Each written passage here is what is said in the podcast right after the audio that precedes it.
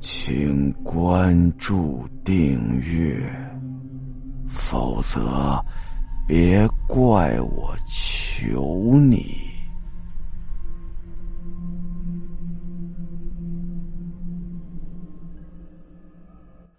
这个时候，男生的眼神呢，终于离开了王强。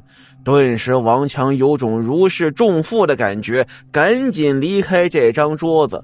跑到旁边深吸了几口气，再一回头看看女孩，那女孩呢，轻轻的叹了口气。王强无奈呀，坐到了教室最后一排，再也不敢抬头去看那个男生，随便看了会儿书啊，坐不住了，提前就离开了自习室，往家走了。他离开的时候啊，发现刚才那个男生不见了，而刚才那个女孩坐的位置也是空的。整间教室里头学生也不多了。王强背着书包走到自行车棚，骑上自行车就出学校了。出学校的时候啊，就发现学校大门这没人。平常看大门的老爷爷呢，非常和蔼可亲，总是在门口站着。今天却空荡荡的，传达室的灯也是黑的。正纳闷的时候啊，突然之间天上下起了雨。王强没带伞，顾不得想别的事儿了，赶紧上车，紧蹬两步，想赶紧回去。这个时候，冷冷的冰雨。在他身上胡乱的拍呀，外面格外宁静，路上也没什么车，在昏暗的路灯底下，只有王强一个人骑着自行车的身影。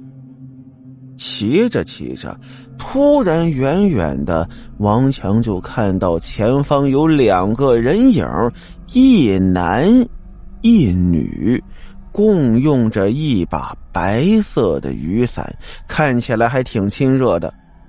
慢慢的，王强骑着自行车靠近了他们。王强认出来了，这两个人呢，就是刚才在自习室里碰到的那个男生，还有那个女生。王强恨恨的哼了一声，这一朵鲜花插在牛粪上了。想起来刚才在自习室里自己狼狈的样子呀。王强不禁有些恼火，于是呢想了个主意，要报复报复这个男生。他猛地蹬了几下车，在经过这两人旁边的时候啊，突然间伸出手来打掉了男生手里的雨伞，然后就一阵狂笑而去。王强一边骑车呀，一边回着头，看见男生慌忙捡雨伞的样子，心里得意万分呐。而就在这个男生捡雨伞的时候，突然间一辆大卡车从后头疾驰过来，强烈的车灯照在王强的眼睛上，他赶紧把自行车往旁边一带，卡车呼的一下就开了过去。王强赶紧再回头去看那两个人，只看见在路边的白色雨伞，而那人却是不见了。奇怪呀，这两人哪儿去了？王强又往回骑了几下，在周围找了找，没有人，只有地上那把雨伞。王强把伞捡起来，心说：“下次有机会再见面，还给他们吧。”差点害得人家被车撞，心里有点内疚啊。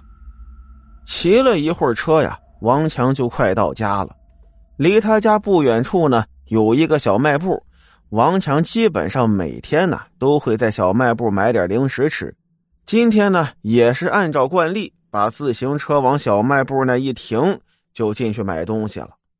结果呀，就是买东西这么个功夫，等他买完再出来的时候，发现停在门口的自行车没了。呵，今天怎么回事啊？怎么这么多倒霉事啊？这玩意儿要是丢了，那十有八九是找不回来呀。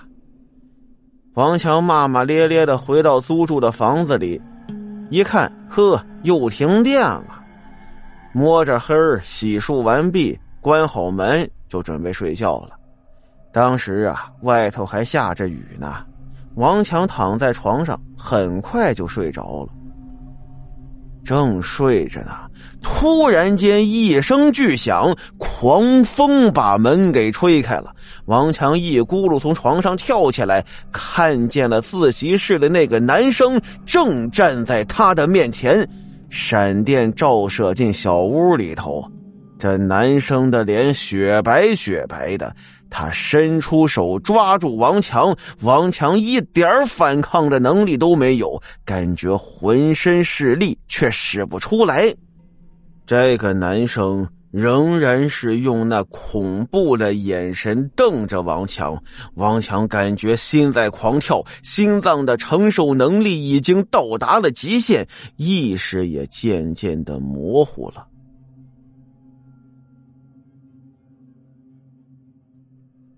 好了，今天的故事到这儿，咱们下集再见。